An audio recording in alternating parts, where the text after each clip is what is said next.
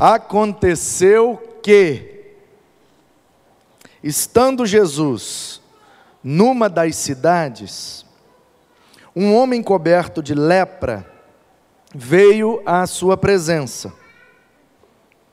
Quando ele viu Jesus, prostrou-se com o rosto em terra e pediu: Senhor, se quiser, pode purificar-me. Jesus, estendendo a mão, tocou nele e disse: Quero sim, fique limpo. No mesmo instante, a lepra daquele homem desapareceu. Jesus ordenou-lhe que não contassem, não contasse isso a ninguém e acrescentou: Mas vá, apresente-se ao sacerdote e ofereça pela purificação o sacrifício que Moisés ordenou, para servir de testemunho ao povo. Porém, o que se dizia a respeito de Jesus se espalhava cada vez mais, e grandes multidões afluíam para o ouvir e para serem curadas de suas enfermidades. Jesus, porém, se retirava para lugares solitários e orava. Amém. Amém. Vamos fazer uma oração simples. Fechar os nossos olhos e pedir para Deus falar com a gente através dessa passagem. É uma oração simples, mas que pode ter um resultado muito grande. Quando Deus fala com a gente, e a gente ouve, decide fazer o que ele falou, a nossa vida pode mudar completamente. Então, apesar da simplicidade, essa é uma oração muito poderosa. Senhor nosso Deus, o Deus que inspirou este livro, o Deus desta palavra, o Deus dessa história, Deus e Pai de nosso Senhor e Salvador Jesus Cristo, fale ao nosso coração através da cura deste homem leproso. Seja onde for que a lepra tem nos corroído, que ela seja limpa nesta noite, para a glória do Senhor, em nome de Jesus. Amém. Jesus cuida de você, trazendo a cura para a sua vida.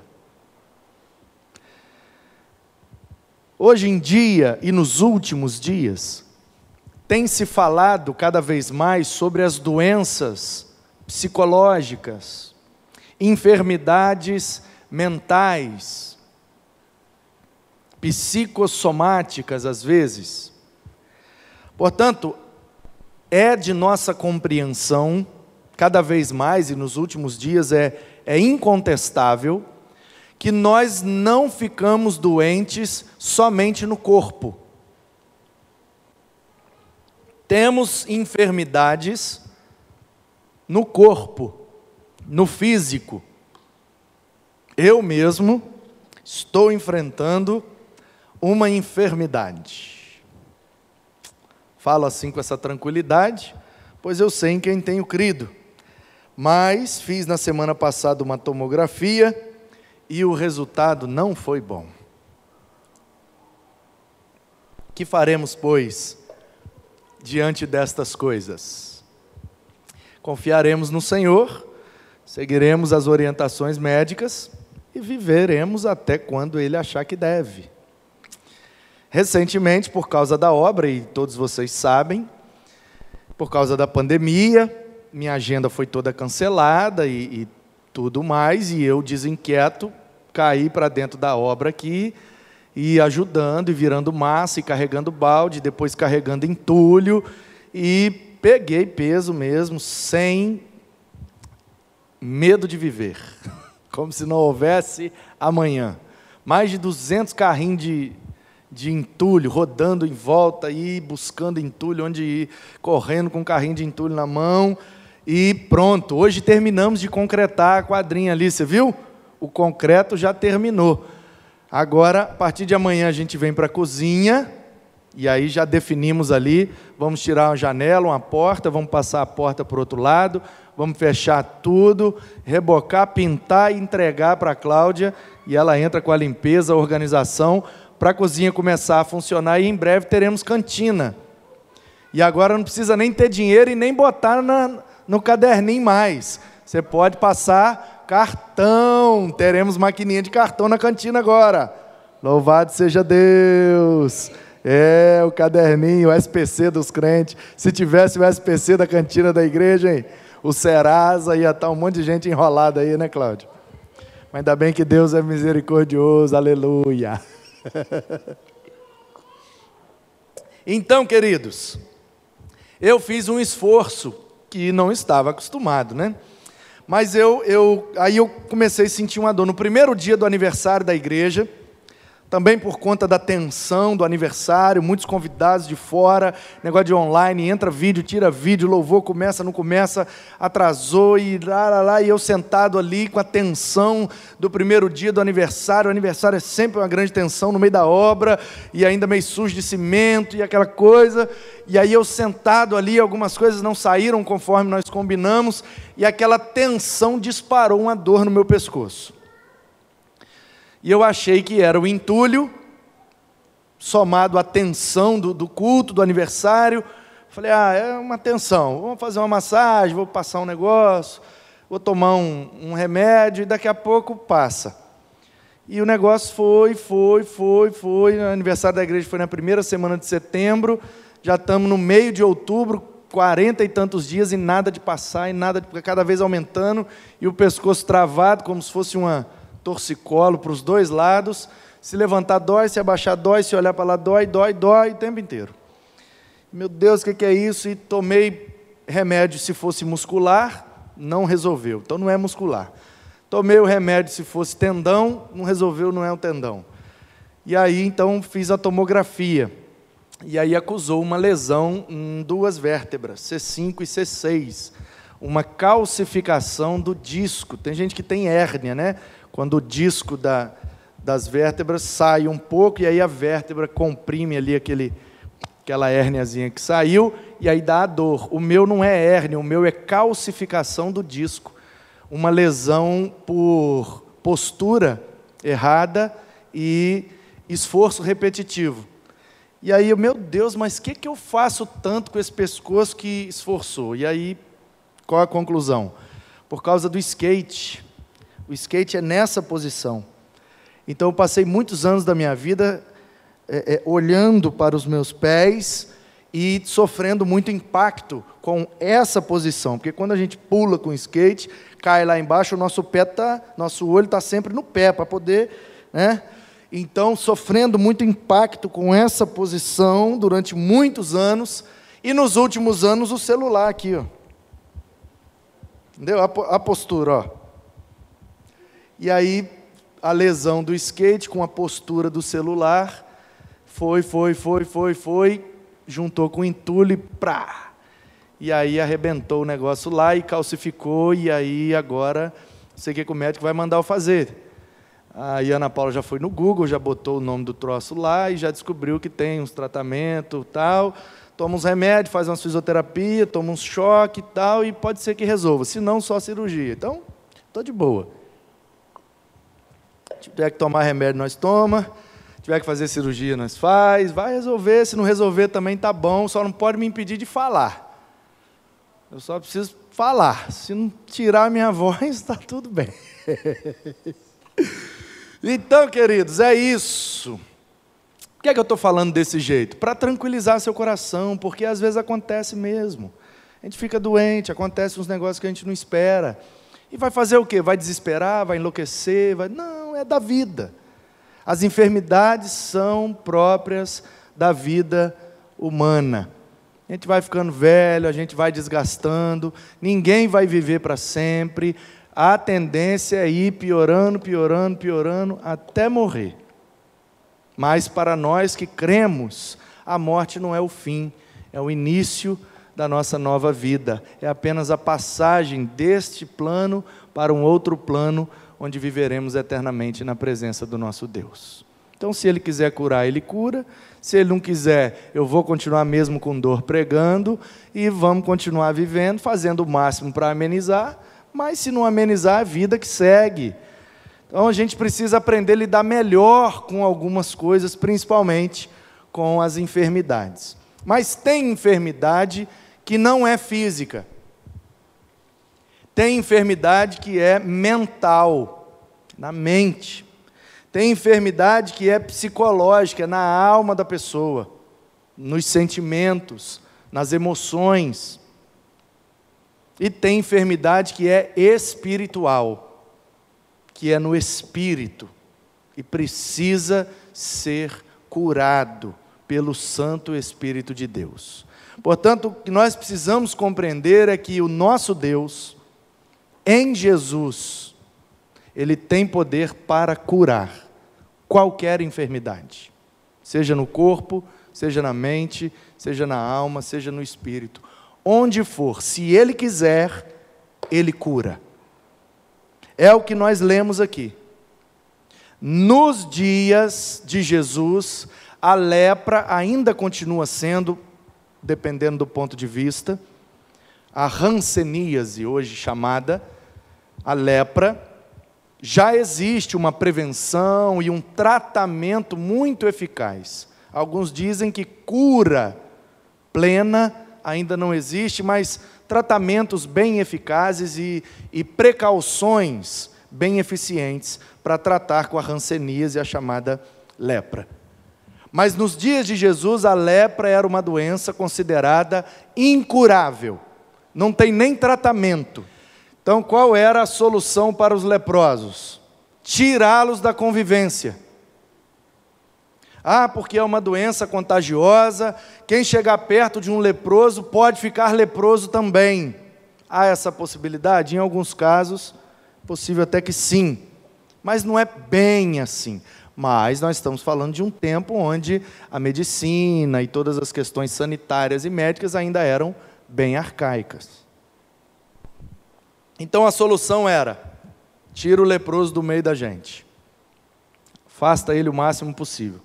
E de fato, os leprosos eram tirados das comunidades, das vilas, das cidades e ficavam em lugares chamados cidades de refúgio, locais de refúgio, onde pessoas com algumas enfermidades eram colocadas para ficarem afastadas. Algumas mulheres, no período da menstruação, eram também retiradas para esses lugares. Por causa do fluxo sanguíneo, eles acreditavam que aquilo poderia passar, transmitir enfermidades. Então, Jesus estava nos arredores do Mar da Galileia. E Cafarnaum e outras cidades ali ao redor do Mar da Galileia, ele ia passando e algumas coisas iam acontecendo. Ele estava lá numa das cidades, as vilas, comunidades em volta do lago que viviam da pesca, viviam do produto dali do lago de Genezaré ou do mar da Galileia, ou mar de Tiberíades, por causa do Tibério, um imperador que investiu bastante lá naquela região. Então viviam muitas pessoas ali em volta que viviam da pesca e do produto daquele lago. E aí um homem leproso se aproximou de Jesus e fez um pedido a ele: ó, se o senhor quiser, me cura. E Jesus, eu quero. E curou. E aí mandou ele falar com ninguém, mais ir ao sacerdote e fazer o que a lei mandava. Você sabia disso? Que na lei de Moisés existe uma lei para a cura da lepra? Sabiam disso? Quem sabia, levanta a mão. Na lei de Moisés existe uma orientação para quem foi curado da lepra, tem que fazer uma coisa. Se fosse curado, você tinha que cumprir aquela lei a lei da cura da lepra, porque às vezes não sabiam como, então, milagrosamente, alguém ficava curado. E aí, se você quiser ler comigo, eu vou ler para você, título de curiosidade, e é bom a gente saber. Lá em Levítico 14, olha só o que é que diz lá. O Senhor disse a Moisés: Esta será a lei a respeito do leproso no dia da sua purificação, ou seja, quando ele ficar curado. O leproso será levado ao sacerdote, e este sairá fora do arraial e o examinará. Se a praga da lepra estiver totalmente curada, o sacerdote mandará trazer para aquele que se houver de purificar duas aves vivas e puras, madeira de cedro, pano vermelho e isopo. O sacerdote mandará que se mate uma das aves num vaso de barro sobre águas correntes. Depois o sacerdote pegará a ave que ficou viva, a madeira de cedro, o pano vermelho e sopo, e os molhará no sangue da ave que foi morta sobre as águas correntes. Aspergirá sete vezes sobre aquele que há de purificar-se da lepra. Então o declarará puro e soltará a ave que ficou viva para o campo aberto. Aquele que tem de se purificar, lavará as suas roupas, rapará todos os seus pelos, se banhará com água e assim estará puro. Depois entrará no arraial, porém ficará fora de sua casa por sete dias. No sétimo dia, rapará todo o seu cabelo, a cabeça, a barba, a sobrancelha, todos os pelos, lavará suas roupas, banhará o corpo com água e aí estará puro.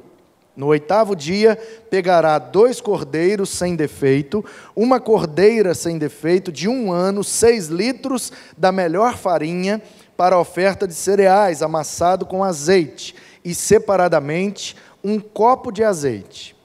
O sacerdote que faz a purificação apresentará o homem que houver de purificar-se e essas coisas diante do Senhor à porta da tenda do encontro. Pegará um dos cordeiros e oferecerá por oferta pela culpa, juntamente com o, copo, com o copo de azeite, e os moverá por oferta movida diante do Senhor.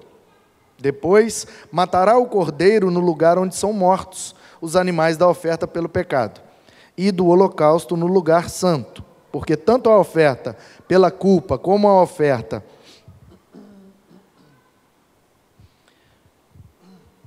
tanto a oferta pela culpa como a oferta pelo pecado são para o sacerdote coisas santíssimas.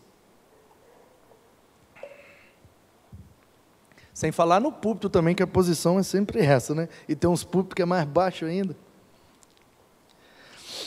O sacerdote pegará um pouco do sangue da oferta pela culpa e porá sobre a ponta da orelha direita daquele que tem de purificar-se, sobre o polegar da sua mão direita e sobre o polegar do seu pé direito. Também pegará o copo de azeite e derramará um pouco na palma da própria mão esquerda.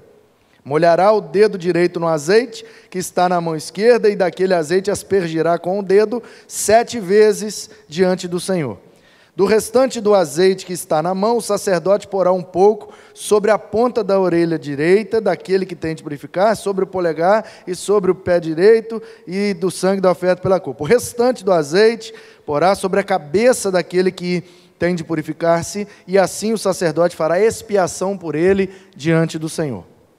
Então, o sacerdote fará oferta pelo pecado e fará expiação por aquele que tem de purificar-se da sua impureza. Depois matará o animal do holocausto. Oferecerá com oferta de cereais sobre o altar. Assim o sacerdote fará expiação do homem e este ficará puro. Se for pobre e as suas posses não lhe permitirem trazer tanto, pegará um cordeiro para oferta pela culpa, como oferta movida para fazer expiação por ele, e dois litros da melhor farinha amassada com azeite para oferta de cereais e um copo de azeite. Duas rolinhas ou dois pombinhos, segundo as suas posses, dos quais um será para oferta pelo pecado e o outro para o holocausto. No oitavo dia da sua purificação, trará isso ao sacerdote à porta da tenda do encontro diante do Senhor. O sacerdote pegará o cordeiro da oferta pela culpa, o copo de azeite, moverá diante do Senhor, então o sacerdote matará o cordeiro, pegará um pouco do sangue sobre a orelha direita, o dedo direito, papapá, mesmo esquema, e derramará um pouco de azeite na palma da mão, e da palma da mão, do azeite, bota na orelha, bota no dedo, tal. Restante do azeite sobre a cabeça, e aí oferece as rolinhas e mata e tal e tal e tal. Quem tem muito leva o cordeiro, quem tem pouco leva uma pombinha e limpa tudo, toma um banho, raspa tudo, e depois de cumprir tudo isso, aí sim ele pode se considerar puro e apto para voltar a conviver no meio do povo. Esta é a lei a respeito daquele em quem esta praga da lepra, cujas posses não lhe permitem o que é preciso para a sua purificação. Então, veja bem, existia uma lei. E na lei, o tempo inteiro que a gente vai lendo, aparece a ideia do pecado. Sacrifício por causa do pecado, não sei o que, por causa do pecado, pecado. Mas que pecado? Havia, hoje, como temos a Bíblia inteira, como temos a vinda de Jesus, o derramamento do Espírito, como temos o processo mais completo, nós compreendemos melhor. Mas naquele tempo, onde a revelação estava no começo, no início, eles não compreendiam que a enfermidade é simplesmente fruto do nosso pecado e tem relação com a nossa natureza pecaminosa. Todos pecaram, portanto, todos vão ficar enfermos em algum momento, em alguma área. Tornou-se natural do ser humano após a entrada do pecado. Qual era a compreensão? A pessoa cometeu um pecado, ou os pais dessa pessoa cometeu um pecado grave diante de Deus. E Deus está então trazendo juízo a esse pecado com essa doença incurável. Então a compreensão era que um leproso estava pagando pelo seu ou pelo pecado dos seus pais. Hoje nós temos a compreensão que não é dessa forma que funciona, mas eles tinham esse tipo de compreensão naquele tempo. Então existia uma lei. Alguém foi curado da lepra? Pode ter sido então o sacerdote vai lá do lado de fora, olha a pessoa, certifica-se de que realmente ele está curado, passa por todo esse processo aqui que nós vimos, e raspa tudo, e tal, tal, tal, e toma banho sete dias, entra em casa, sai de casa, vai lá, leva o bicho, leva o azeite, não sei o quê, no dedo, e pai, fazendo tudo isso, cumprindo todas essas exigências, ele está então liberado para voltar a conviver com o pessoal. E aí, o texto deixa claro: aconteceu que, estando Jesus numa das cidades, Jesus estava numa cidade, num lugar onde viviam pessoas, de maneira comunitária, e de repente aparece um leproso, ou seja, esse cara não devia estar aqui. Um leproso não poderia estar andando no meio das pessoas. Por que é que aquele leproso estava ali? Porque ele tinha esperança de que Jesus poderia curá-lo. Ele sabia o risco que ele estava correndo, porque ele poderia ser preso, poderia ser condenado, poderia até ser morto por descumprir a lei acerca da lepra. E ele corre o risco, ele vai atrás de Jesus e se prostra, e clama, e pede. Na versão que eu li, ele suplica, e Jesus o atende, e ele é curado. Ele decidiu correr o risco e saiu dali vivendo um grande milagre. Então, algumas lições aqui são muito preciosas para nós. primeira delas é que Jesus, como nós ouvimos e sabemos, tem poder para curar enfermidades, ainda que elas sejam consideradas incuráveis. Não, eu nasci assim, eu cresci assim, eu vou morrer assim. Talvez não. Talvez, se você resolver correr um certo risco, se aproximar de Jesus com a esperança de que Ele pode, quem sabe Ele não de fato te cure. E você não precisa morrer do jeito que nasceu, você não precisa morrer do jeito que está agora. Sua vida pode ser transformada, sua enfermidade pode ser curada, e você pode morrer melhor do que está agora.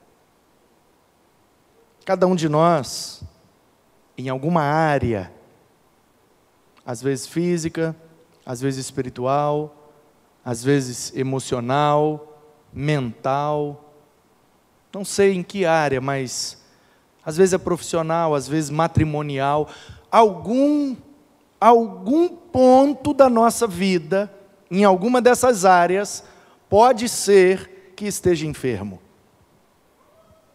Pode ser que esteja leproso. Talvez você não está entendendo, eu vou ilustrar. De maneira simbólica, aqui no texto, é um texto narrativo, era lepra, era hanseníase, uma doença de pele. Mas eu não tenho lepra. Lepra de fato na pele. Eu não tenho. Eu tenho uma lesão na coluna agora, mas lepra eu não tenho.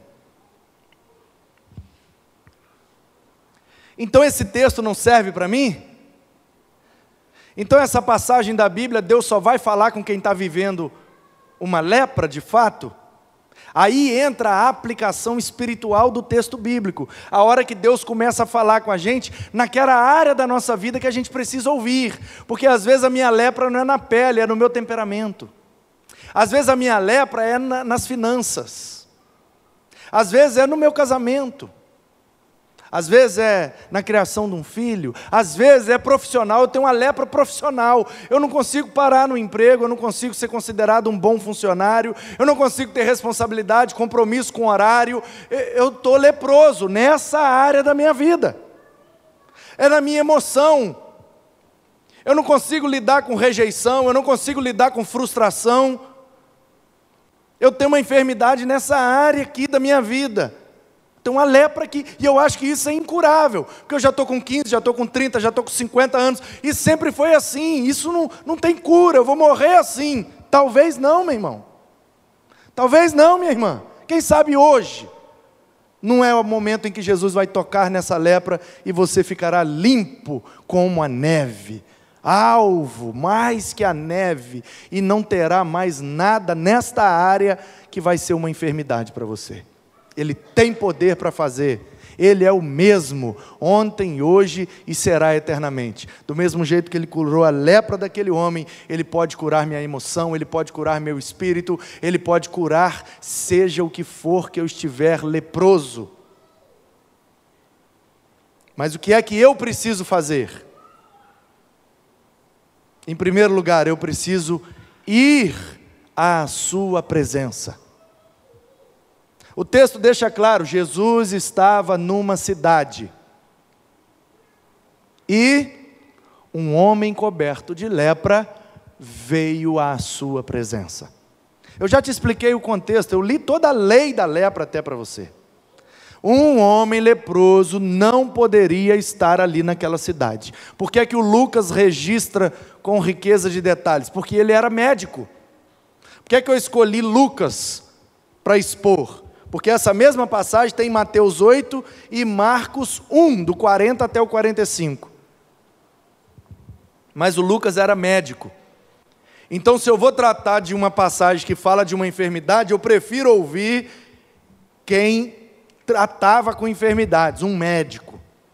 E aí o Lucas faz questão: Jesus estava na cidade, rodeado de gente, e apareceu um leproso. Mas o cara não tinha que estar lá no arraial, longe, no refúgio? Sim, mas ele abriu mão do seu refúgio, enfrentou o preconceito, enfrentou a lei, enfrentou tudo e todos, correndo o risco de ser preso, até de ser morto, mas ele foi em busca da sua cura. Às vezes a gente precisa largar, irmãos, o nosso lugar de comodismo, de comodidade. Ah, eu nasci assim, eu cresci assim, eu sou assim. Não! Eu vou sair desse lugar eu vou largar. Esse lugar é muito fácil. Eu cometo um erro e justifico com a minha característica. Não, mas eu nasci assim. Não, mas lá em casa todo mundo é assim, mas na minha família todo mundo é assim. Não! Jesus pode e talvez até precisa me curar dessa lepra. Qual é a minha lepra? Em que área que é? Eu não sei, meu irmão, eu sei da minha, você sabe da sua. Que é que Jesus precisa tocar na sua vida e te trazer a cura? Ele fará, caso você esteja disposto, caso você esteja disposta a sair do seu lugar de refúgio. Pare de dar desculpa, pare de se justificar, pare de ficar explicando. Saia desse lugar de comodidade e vá até a presença de Jesus na expectativa de ser curado. Em segundo lugar, o texto diz que depois que o homem veio à sua presença, queridos, o lugar da cura é na presença de Jesus. Simples assim.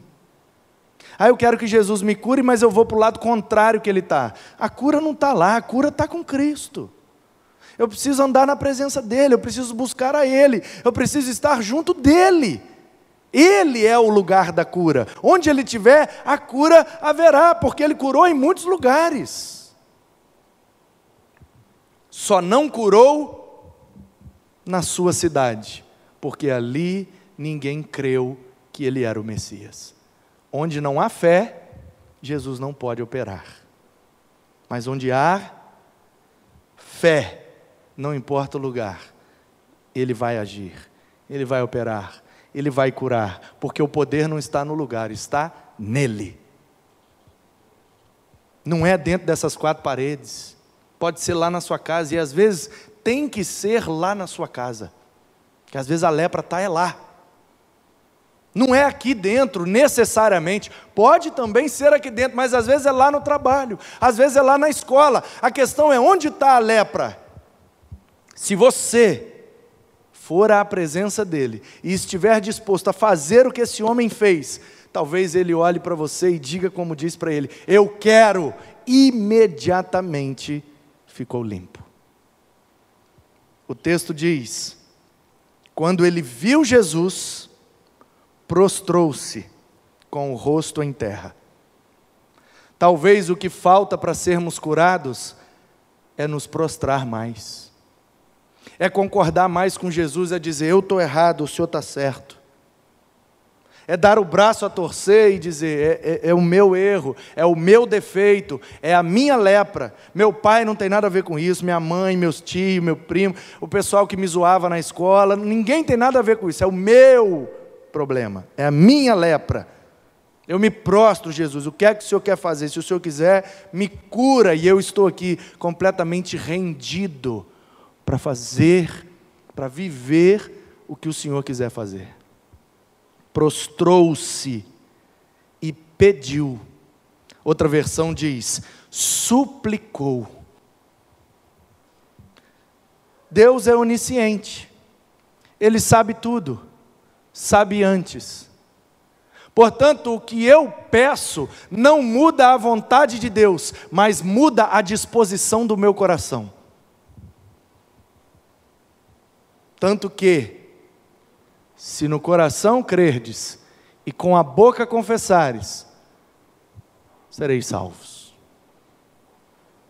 Deus sabe, conhece a nossa necessidade, conhece o nosso coração, conhece o nosso desejo, mas às vezes Ele está aguardando nós pedirmos. Nós, com a nossa boca, dizer: Eu preciso ser curado nessa lepra aqui da minha vida.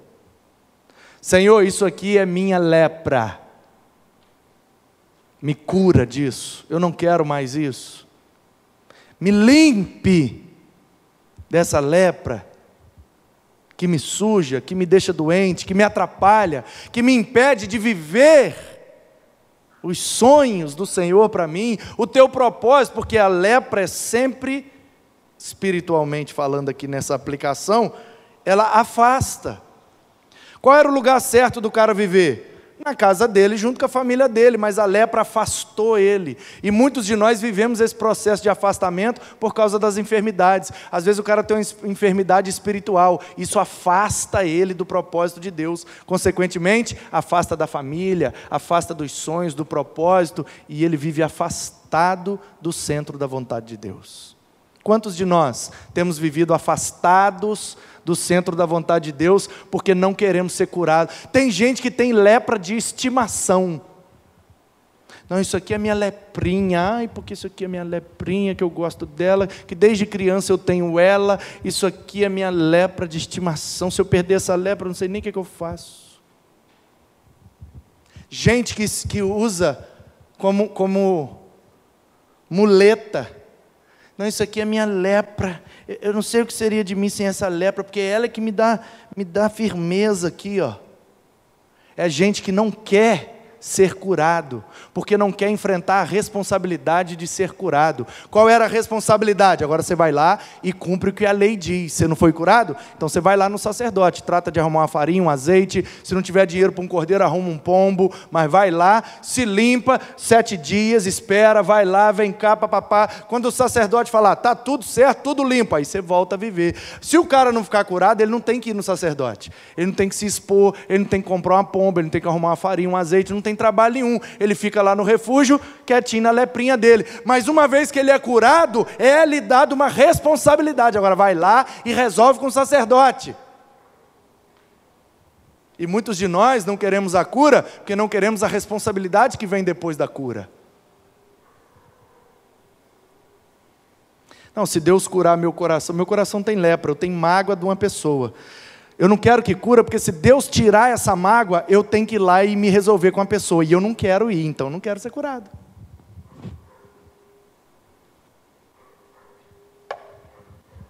Diz que uma vez, um homem muito usado por Deus, não sei se é verídica, mas é boa a história.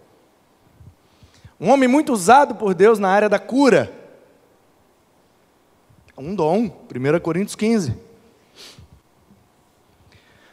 E Deus usava aquele homem demais com o dom da cura. Ele orava, as pessoas ficavam curadas. E um dia ele chegou numa cidade e teria um evento onde ele iria orar pelas pessoas para elas ficarem curadas.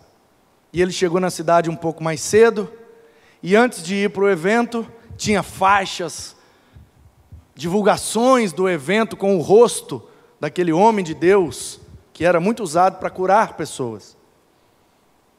É Deus que cura, você está entendendo? E aí o rosto do homem estava espalhado na cidade inteira, a cidade estava com grande expectativa com a chegada daquele homem, porque ele iria ser o instrumento que Deus ia usar para curar pessoas. E aí o responsável pelo evento pegou aquele homem na rodoviária, Levou num restaurante e falou: Olha, vamos jantar aqui primeiro, porque eu, dependendo da quantidade de pessoas, Deus vai te usar muito hoje, pode ser que vai acabar muito tarde. Então vamos jantar de uma vez, porque já resolve. E aí, o responsável pelo evento entrou com aquele homem no restaurante. Quando o homem entrou no restaurante, imediatamente os funcionários e aqueles que estavam ali comendo reconheceram o homem pela divulgação.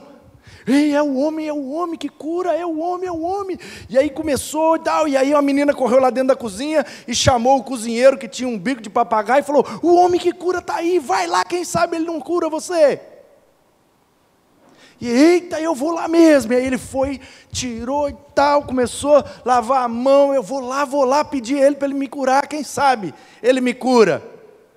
E aí lá no canto tinha um homem sentado numa mesa com uma muleta e ele tinha uma deficiência na perna, o que garantia a ele uma aposentadoria por invalidez. E um dos garçons, muito empolgado, chegou para ele e disse: Ei, você sabe quem é aquele homem ali? E ele falou: Não, não sei não. É o homem que cura. Diz que ele ora pelas pessoas e as pessoas ficam curadas. Por que, que você não vai lá? Quem sabe ele não te cura? E ele falou: Eu não, tá doido? Que isso, rapaz? Você não quer ficar curado? Eu não, se não ficar curado, eu vou ter que trabalhar.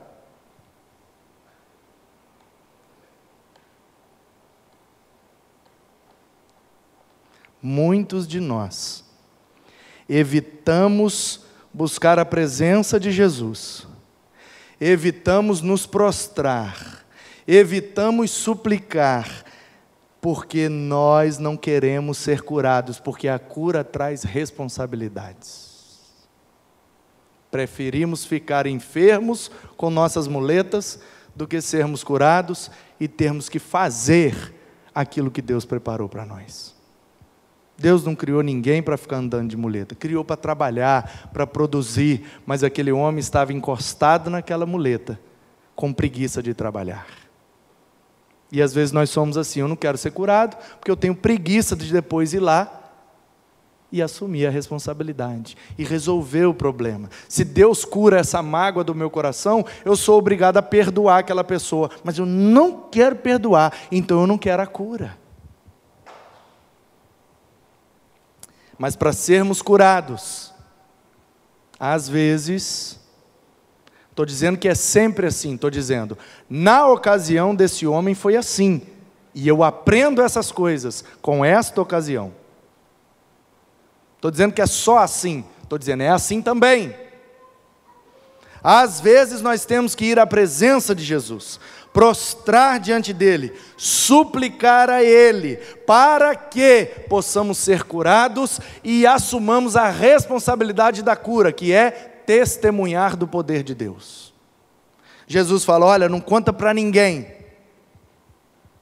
mas vai lá e assume a sua responsabilidade diante do sacerdote. Final do versículo 14. Para servir de testemunho a todo o povo. Uma vez curado, somos obrigados a testemunhar da cura. E é muitas vezes disso que nós fugimos do testemunho. Eu não quero ser curado espiritualmente. Eu não quero nascer de novo. Eu não quero converter. Eu não quero entregar minha vida para Jesus. Por quê? Porque senão depois eu vou ter que testemunhar sobre isso. E como é que eu vou falar sobre isso? Como é que eu vou falar que eu converti lá na minha família? Como é que eu vou falar com meus amigos que agora eu sou da igreja? Como é que eu vou falar que agora eu não quero mais o pecado porque eu estou curado? A gente foge do testemunho e por isso muitas vezes foge também da cura. Mas nós precisamos buscar a presença de Jesus, prostrar, suplicar, viver o milagre, testemunhar do seu poder para que, em último lugar, Ele possa continuar intercedendo por nós. O texto diz que, depois de viver esse grande milagre, Jesus se afastou, se retirou para lugares solitários e orava. Numa das mensagens anteriores eu disse que Jesus orava por nós, bugou a mente do Isaac, né? Então permita-me, se é que você ficou bugado também, né? Que Jesus ora por nós, intercede por nós. Olha o que diz Hebreus, capítulo 7, 24 e 25. Olha só. Jesus, no entanto, porque continua para sempre sendo sacerdote, tem o seu sacerdócio imutável. Por isso também, olha só, Hebreus 7, 24. Por isso também, agora é o 25, pode salvar totalmente os que por ele se aproximam de Deus vivendo sempre para interceder por eles.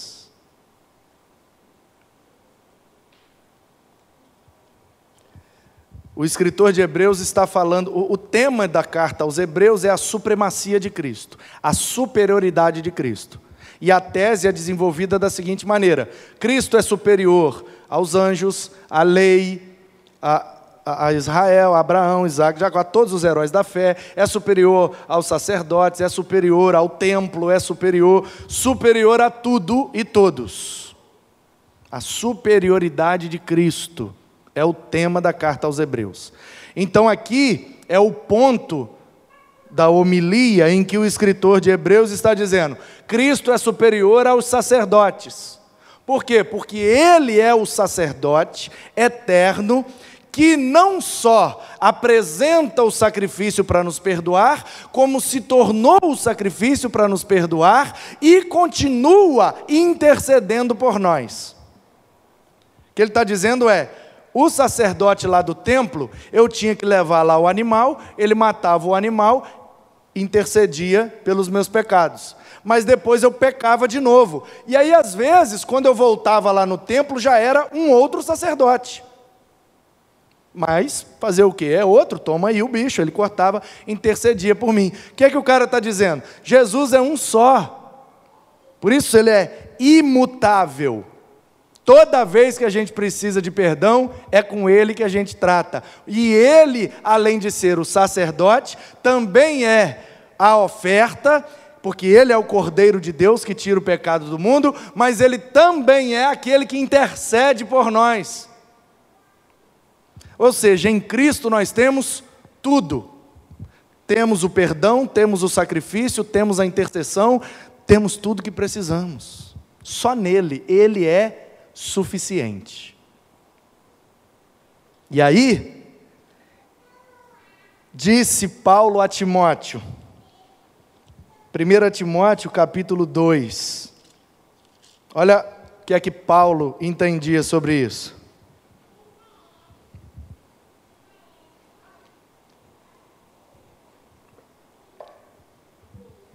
a teologia da oração de Paulo. O que é que Paulo entendia sobre oração? Está escrito aqui, ó, 1 Timóteo capítulo 2. A partir do primeiro. Antes de tudo, peço que se façam súplicas, orações, intercessões e ações de graças em favor de todas as pessoas. Orem em favor dos reis e de todos os que exercem autoridade, para que vivamos vida mansa e tranquila com toda piedade e respeito isto é bom e aceitável diante de Deus, nosso Salvador, que deseja que todos sejam salvos e cheguem ao pleno conhecimento da verdade. Porque há um só Deus e um só mediador entre Deus e os homens. Quem é? Jesus Cristo, o homem que deu a si mesmo em resgate por muitos. Então, queridos, nós precisamos ir à presença de Jesus, prostrar diante dele. Prostrar significa me arrepender, dar o braço a torcer, sair do meu comodismo, suplicar, desejar a cura, para testemunhar desta cura e crer na intercessão eterna de Jesus por nós. Não importa a enfermidade, não importa o pecado, não importa o tipo, o lugar onde está instalada essa enfermidade, não importa a área da nossa vida em que precisamos de cura, importa que Ele continua intercedendo por nós e o poder dele não diminuiu. Pelo seu espírito, nesta noite, ele pode tocar aí nesta área e curar completamente essa lepra. Para a glória dele, para o nosso testemunho e para que nós continuemos sendo cuidados por ele. Ele cuida de nós, trazendo cura para as nossas vidas. Louvado seja Deus Louvado seja Jesus, louvado seja o Espírito Santo do nosso Senhor.